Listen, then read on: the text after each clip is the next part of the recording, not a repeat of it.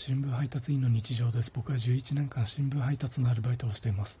今日夕刊配達中小学校時代の同級生の女の子に遭遇しました。同級生の女の子は自転車に乗っていて後ろに子供っちを乗せていました。同級生は僕に「え痩せたんじゃない?」と言いました。僕は今30歳ですが18歳とか19歳頃体重が100キロ以上ありましたが新聞配達員という十字架を背負ってからそこから40キロぐらい減りました。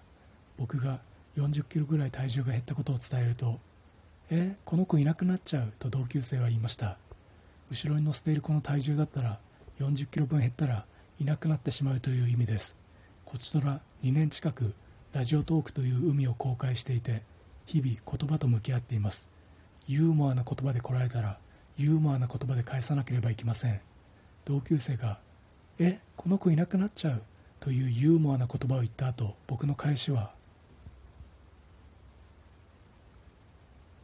え？でした